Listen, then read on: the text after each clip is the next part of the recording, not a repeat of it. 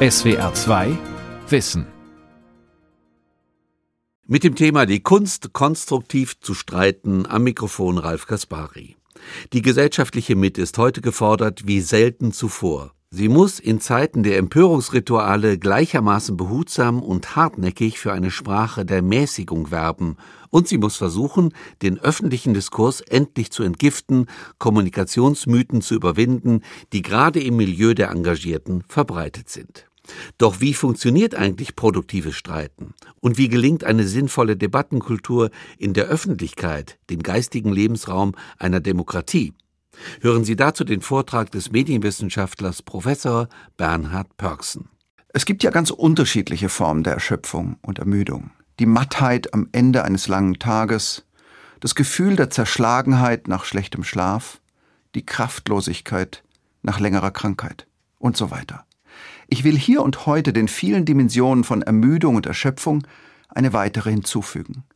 Denn ich selbst leide wenn ich mich in das Universum der Gegenwartsdebatten hineinbegebe, eigentlich sofort und unmittelbar unter einem Syndrom, das man Rage Fatigue nennen könnte, Empörungserschöpfung, Wutmüdigkeit. Es ist, wenn man so will, die letzte Stufe im Aufregungsspektakel dieser Tage. Ein diffuser Entrüstungsekel in Kombination mit einem Gefühl von Sinnlosigkeit, das in die Frage mündet, wie soll Politik, wie soll die Bekämpfung der Gegenwartskrisen gelingen, wenn schon im Falle von Nonsens, Nichtigkeit und bloß behaupteter Relevanz so miteinander geredet und gestritten wird? Erinnern wir uns nur ein letztes Mal an die weltweite Aufmerksamkeitsekstase im Falle neuer Trump-Tweets. Das waren kalkulierte Pöbeleien, die die globale Nachrichtenagenda bestimmten bis Twitter Donald Trump für einige Zeit von der Plattform verbannte und es ruhiger wurde, wesentlich ruhiger. Denken wir an die Wutattacken, denen Politikerinnen und Politiker ausgesetzt waren und sind, die in einem vermeintlich unbeobachteten Moment die Corona-Auflagen verletzen und beispielsweise ihre Maske absetzen, gefilmt und fotografiert von einer digitalen Normpolizei, die mit dem Smartphone bewaffnet umherstreift und Dokumente der Blamage und der Demontage im Zweifel sekundenschnell postet. Entsinnen wir uns der allgemeinen Aufregung über längst vergessene Faschingswitzchen, rekonstruieren wir die Endlosdebatten über das Gendern oder eine angebliche Front von woken Tugendterroristinnen und Terroristen, die das Land mit Sprechverboten überzieht und ein Winnetou-Büchlein des Ravensburger Verlages aus dem Programm gedrängt hat, vermeintlich zumindest. Wenn man genauer hinschaut, entsteht ein anderes Bild. Dann sieht man Nuancen, erkennt Hintergründe, Kontexte, aber egal.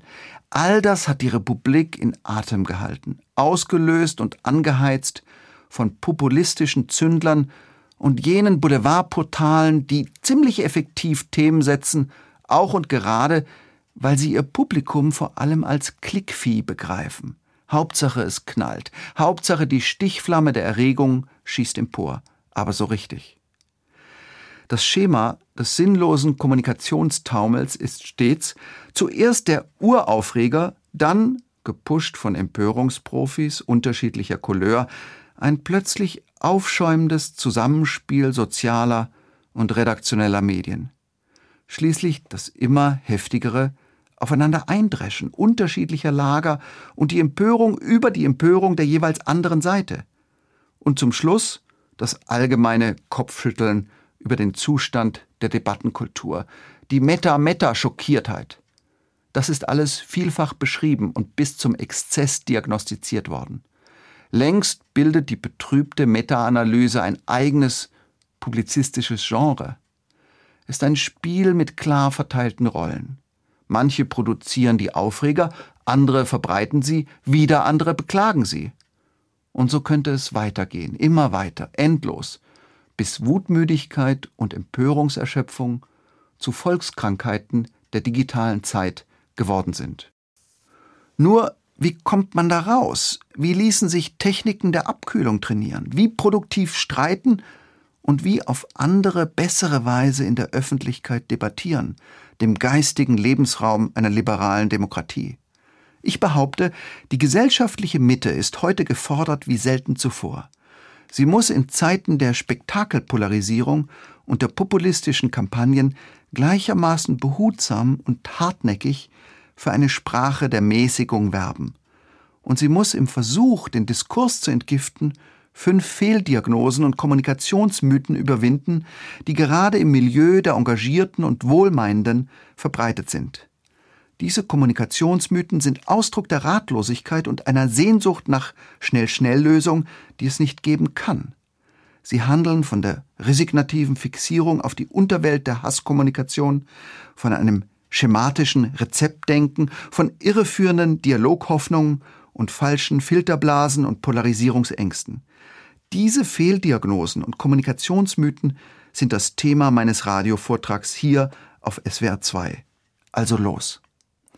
Der erste Kommunikationsmythos, den ich gerne mit Ihnen gemeinsam, liebe Zuhörerinnen und Zuhörer, verabschieden möchte, ist der Untergangsmythos. Er handelt von der Annahme, dass der Diskurs dem Untergang geweiht ist, dass er sich in einem postfaktischen Nonsensspektakel auflöst. Denn das ist eine unsinnige, eine grob vereinfachende Betrachtung. Sie schürt unnötig Resignation und setzt überdies einen falschen Akzent, und zwar in Richtung des hässlichen Extrems.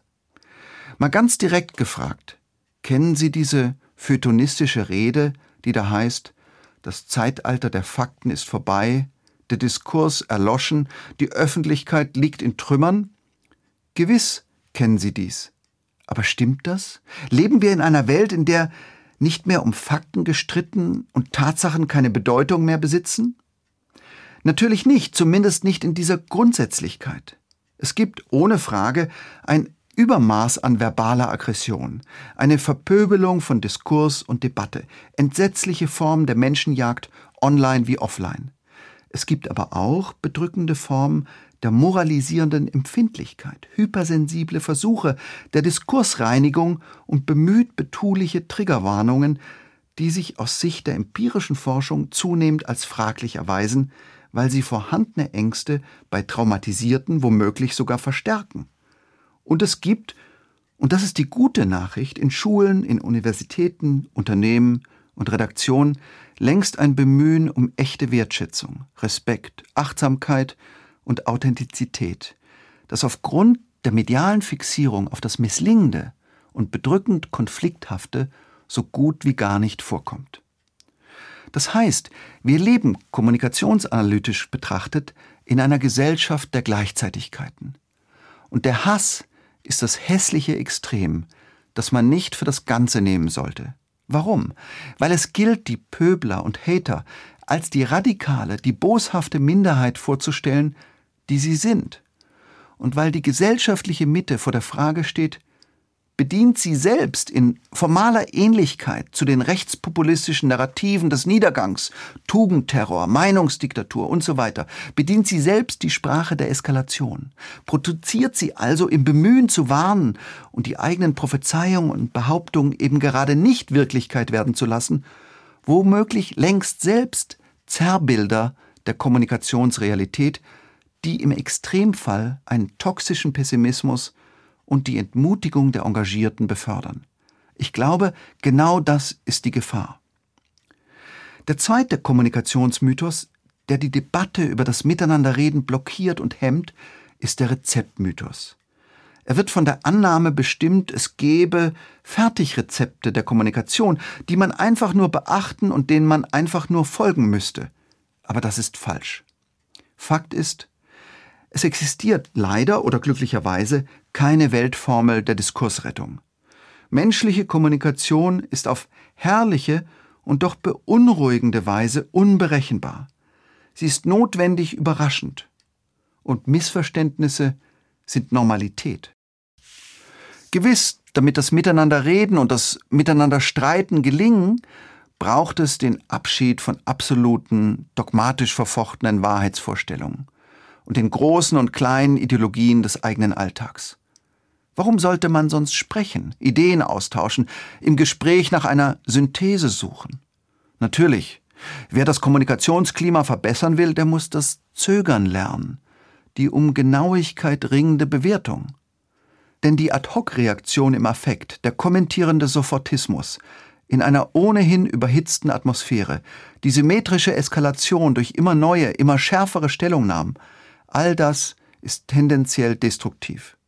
Und selbstverständlich, wer das Individuum in eine Klischeeschublade sperrt, weißer alter Mann, hysterische Feministin, frustrierter Ostdeutscher, der produziert unvermeidlich Kränkungen, weil die pauschale Abwertung und der brutale Reduktionismus unvermeidlich kränkend sind.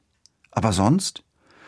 Die gesellschaftliche Mitte muss, gerade weil die Gereiztheit so massiv geworden ist, aus der einigermaßen fruchtlosen, von binären Denkmustern regierten Metadebatte mit allen Reden versus auf keinen Fall aussteigen, muss sich vom Schematismus des Rezeptdenkens verabschieden.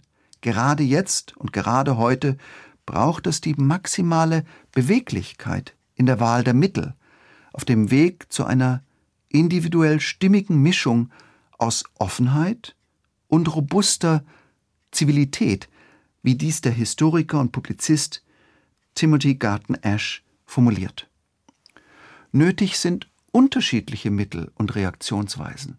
Ein hellwaches Bewusstsein für die Nuance, Empathie, Verständnis, Toleranz und Streitbarkeit sowie die absolut entschiedene Intoleranz gegenüber einer Intoleranz, die auf die Zersetzung der Demokratie zielt.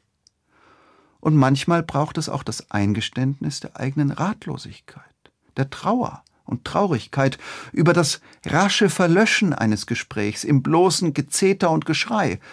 Und noch etwas. Je unvermittelter und direkter zumal unter vernetzten Bedingungen, radikal andersartige Perspektiven und Weltbilder aufeinanderprallen, desto wichtiger wird die Zukunftstugend der respektvollen Konfrontation. Nicht ausweichen, sich nicht opportunistisch wegducken, aber auch die Ablehnung einer Position nicht zur Attacke auf die Person und den ganzen Menschen ausweiten. Nur so gelingt vielleicht und ohne jede Garantie der Streit ohne sinnlose, bloß verletzende Abwertung. Der dritte Kommunikationsmythos, der Kritik verdient, ist der Dialogmythos. Hier regiert der einigermaßen illusionäre Gedanke, der Dialog ist immer gut, immer sinnvoll, immer angebracht und immer möglich. Aber das ist nicht richtig, und eigentlich weiß man gar nicht so genau, wenn man dergleichen fordert und behauptet, was das eigentlich ist, ein wirklicher Dialog und setzt die Dialogforderung wie eine Lehrformel ein, um zu beschwichtigen und Konflikten auszuweichen. Mal ganz konkret, wenn Protestierende auf den Straßen wüten, wenn Pegida-Anhänger marschieren, Rechtspopulisten die Parlamente stürmen, dann treten regelmäßig Politikerinnen und Politiker auf den Plan und fordern man müsse die Sorgen und Nöte der Menschen ernst nehmen. Man müsse das Gespräch auf Augenhöhe suchen. Man müsse wirklich zuhören. Man müsse endlich miteinander reden. Das Problem? Menschen sind Expertinnen und Experten bei der Entlarvung von Heuchelei. Sie spüren mit sehr feinen Antennen, wenn das Gesprächsangebot nur als pseudotherapeutische Beschwichtigungsfloskel zur Konfliktvermeidung und als Trick zur raschen Besänftigung taugen soll. In einem Dialog, der diesen Namen verdient, muss man voraussetzen, dass der andere Recht haben könnte und mit seiner Position und als Person ohnehin Anerkennung und Wertschätzung verdient. Die gleichermaßen einfache und schwierige Frage lautet daher, will man das wirklich? Ist die Gesprächsanstrengung, die Anerkennung der anderen Position also ernst gemeint?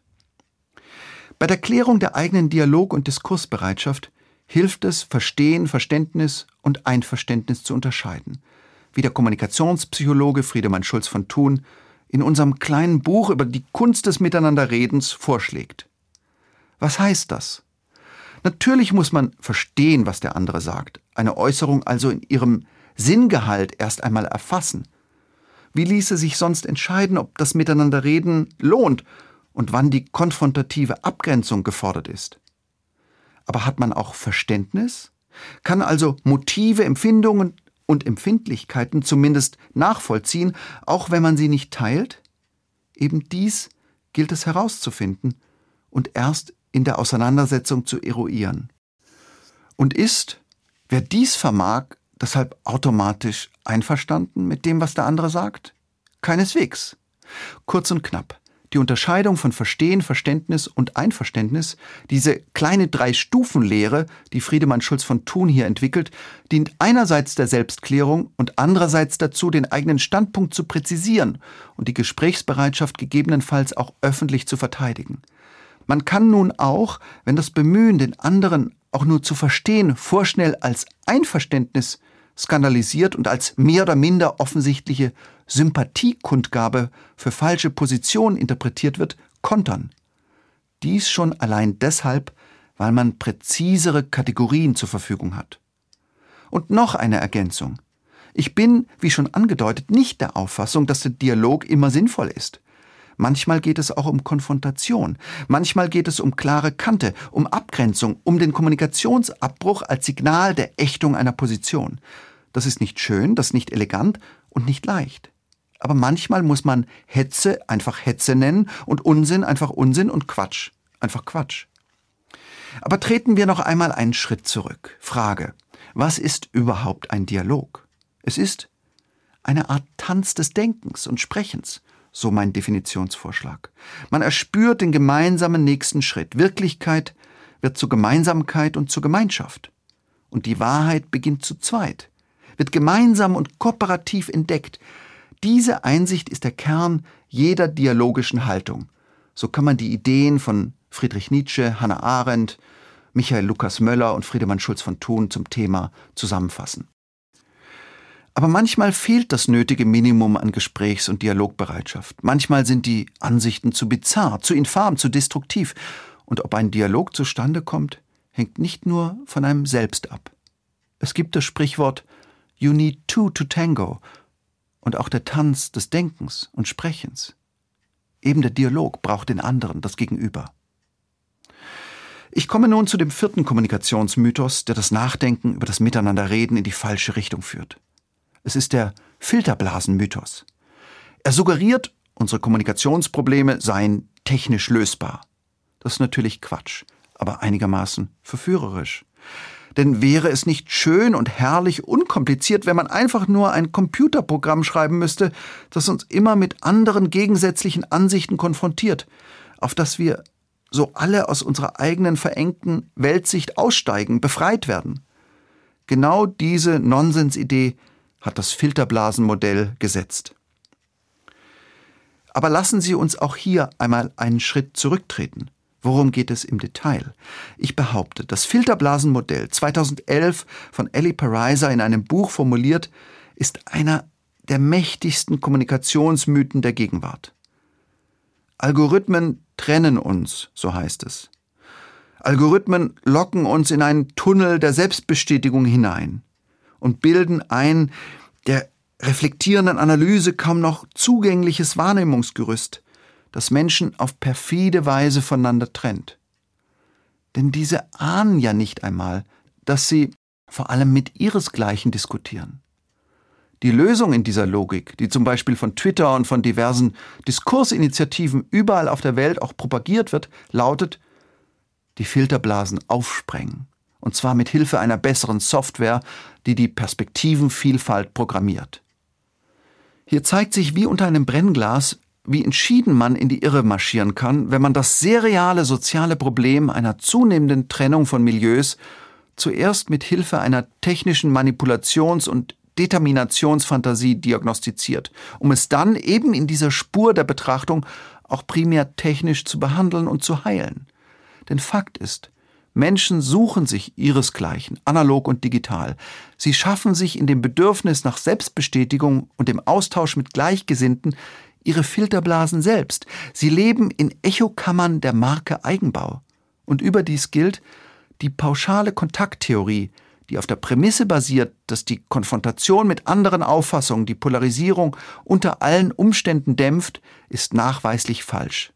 Es nützt nichts, wie Experimente zeigen, Rechten die Tweets von Linken in die Timeline zu spülen und ihnen die Postings von Aktivistinnen und Aktivisten der jeweils anderen Seite vorzusetzen, um auf diese Weise gemäßigtere Positionen algorithmisch zu produzieren.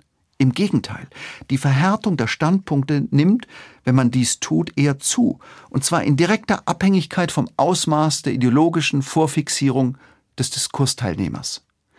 Die vermeintliche Lösung der Dauerkonfrontation mit anderen und mit konträren Ansichten ist also der Therapievorschlag, der das Problem eher verschärft. Ohnehin kann man unter vernetzten Bedingungen der Konfrontation mit anderen Auffassungen nicht mehr wirklich ausweichen, wie Studien in großer Zahl zeigen. Wir leiden also, so meine These, unter einem Filter-Clash, dem permanenten Aufeinanderprallen von Parallelöffentlichkeiten. Wir sind dem Stress der Dauerirritation durch andere Auffassungen ganz unmittelbar und im eigenen Kommunikationskanal ausgesetzt. Und wir können uns zwar abschotten, aber nicht vollständig einigeln. Die positive Filtersouveränität ist, wie der Netztheoretiker Michael Seemann vermerkt, möglich, weil wir uns in unsere Wirklichkeitsblase hineingoogeln können. Aber die negative Filtersouveränität, die Ausschaltung und Abdrängung unerwünschter Perspektiven, ist in der digitalen Sphäre nicht machbar. Das bedeutet in der Konsequenz, wir sehen unter den aktuellen Medienbedingungen nicht zu wenig, sondern zu viel Andersartigkeit. Diese grundsätzliche Umkehrung der Problembeschreibung, die ich hier vorschlage, ist folgenreich. Denn man erkennt, wenn man nun dieser Spur des Denkens folgt, was ein auf Verstehen und Verständigung setzender Diskurs tatsächlich braucht. Behutsamkeit, Zeit, die richtigen Orte, geklärte Kontexte und den direkten, gesellschaftlich und institutionell geförderten Kontakt sowie die Gelegenheit zur vertiefenden Kooperation. Kurzum, ein soziales Jahr ist im Sinne eines tatsächlich effektiven Empathietrainings besser als jede neue Software und jeder Algorithmus. Bei dem fünften Kommunikationsmythos, den ich gerne hier und heute gemeinsam mit Ihnen beerdigen möchte, handelt es sich um den Polarisierungsmythos. Er besagt, dass Polarisierung unter allen Umständen negativ und in jedem Fall kritikwürdig ist. In einer solchen Polarisierungskritik spiegelt sich ein falsches Harmonieideal. Es ist eine Tatsache, dass die Angst vor dem Verlust des gesellschaftlichen Zusammenhalts in vielen Ländern Europas zunimmt. Mehr als jeder dritte Deutsche glaubt beispielsweise, der soziale Zusammenhalt sei in Gefahr. In 27 europäischen Staaten herrscht das Empfinden, so dokumentiert eine repräsentative Studie bereits im Jahre 2018, die eigene Gesellschaft sei gespalten. Aber man kann ohne ketzerische Absichten, ohne falsche Lust an der Provokation fragen, ist Polarisierung eigentlich immer schlecht?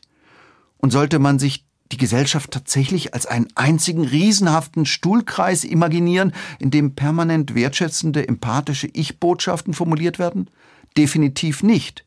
Denn das wäre gelebte Dissensvermeidung, die Simulation eines Konsensus, der weder existiert noch wünschenswert wäre. Demokratie ist, um eine erhellende Formulierung Adolf Arndts aufzugreifen, die politische Lebensform der Alternative. Und die Gegenüberstellung und die Konfrontation der Standpunkte ist Ausdruck und sichtbare Form, die Alternativen des Denkens und Handelns im Diskurs bekommen. Darüber hinaus ist Dissens eine wesentliche Phase in der Auseinandersetzung und enthält das Potenzial der Klärung im Konflikt. Insofern lohnt es sich weiter zu fragen. Gibt es zu viel oder zu wenig Polarisierung? Hier wäre meine Antwort sowohl als auch. Denn entscheidend ist doch, über welche Fragen man in welcher Form disputiert. Bedingt durch die Hassseuche und die sich ausbreitende Furcht vor dem Schwinden von Respekt und Rationalität hat sich in der gesellschaftlichen Mitte inzwischen eine Harmonie- und Konsenssehnsucht ausgebreitet, die reale Gegensätze und drängende Zukunftsfragen verdeckt, sie politisch nicht wirklich diskutierbar macht. Was fehlt, ist die programmatische Polarisierung unter den gemäßigten Parteien, der offen ausgetragene Streit in der Sache über langfristige Alternativen des Denkens und Handels und radikal unterschiedliche Zukunftsbilder der ökologischen Modernisierung, der gelingenden Integration und der digitalen Bildung. In dem aktuell erlebbaren Sinnvakuum einer ratlosen Mitte und in einer von Krisenfurcht und Deutlichkeitstabus geprägten Atmosphäre kann das Spektakel der populistischen Polarisierung und der persönlichen Diffamierung ungehindert wuchern. Hier tritt die Emotion an die Stelle der Vision, so meine Befürchtung. Die Wiederkehr großer, elektrisierender, im besten Sinne utopischer Debatten könnte hingegen die untergründig längst spürbare Zukunftsunruhe in konstruktivere Bahnen lenken. Denn derartige Debatten würden doch immerhin eines signalisieren. Es gibt sie, die Anstrengung des Denkens, die sich dem Problemdruck und den globalen Herausforderungen der Gegenwart gewachsen zeigen will. Nur, reicht das schon? Es wäre naiv, allein auf den Streit in der Sache und die besänftigende Kraft von programmatischen Narrativen zu setzen. Denn in Zeiten der globalen Vernetzung sind wir unvermeidlich mit einem Maximum an verstörender Unterschiedlichkeit konfrontiert. Und das heißt in der Konsequenz, wir driften in ein Jahrhundert der Kommunikationskonflikte. Schon allein, weil all die Daten, all die Dokumente, die guten und die bösen Botschaften einmal digitalisiert, eine neue Leichtigkeit und Beweglichkeit, aber auch Beständigkeit besitzen. Und weil im Zweifel alle mitzündeln können, sich also Konflikte nicht mehr autoritär beenden lassen. In einer solchen Situation verwandelt sich das Miteinanderreden und Miteinanderstreiten in eine anspruchsvolle Kunst. Wird es doch zugleich wichtiger und schwieriger, und es muss überdies im Angesicht von Katastrophen, deren Bewältigung die globale Kooperation verlangt, notwendig effektiver werden, sich von sinnloser Resignation lösen und von den Mythen einer falschen Einfachheit befreien. Denn es gilt, Kommunikation ist nicht alles, aber alles ist nichts ohne Kommunikation. Die Qualität der Kommunikation bestimmt in einem sehr radikalen, sehr elementaren Sinne die Qualität unseres Lebens und unsere Zukunft auf dieser Welt. Wir wissen längst, dass wir keine einzige relevante Gegenwartskrise, kein einziges Gegenwartsproblem von Bedeutung ohne das Miteinanderreden lösen können, ohne einen basalen, durch Kommunikation erzeugten Realitäts- und Wertekonsens, ohne einen kollektiven, durch Kommunikation erzeugten Fokus, ohne die langfristige, durch Kommunikation ermöglichte Strategiebildung. Ob das gelingt? Wer weiß. Aber eines ist gewiss, Demokratinnen und Demokraten sind bis zum absolut endgültigen Beweis des Gegenteils zum Diskursoptimismus verpflichtet, müssen an die Mündigkeit des Gegenübers und die Kraft des besseren Arguments glauben. Dieser Diskursoptimismus ist das utopische Zentrum der Demokratie selbst, die Idee, dass sich das Miteinanderreden und Miteinanderstreiten lohnt. Und dass dieses Miteinanderreden und Miteinanderstreiten den Weg bahnt in Richtung einer einigermaßen klugen, jedoch unvermeidlich fehleranfälligen Politik. Aber der Einsatz ist hoch. Was auf dem Spiel steht, so lässt sich ohne Übertreibung und ohne Dramatisierung sagen, ist die Welt, wie wir sie kennen. Das war SWR 2 Wissen heute mit dem Thema Die Kunst konstruktiv zu streiten. Sie hörten einen Vortrag von und mit dem Medienwissenschaftler Professor Bernhard Pörksen. Das SWR Podcast Festival.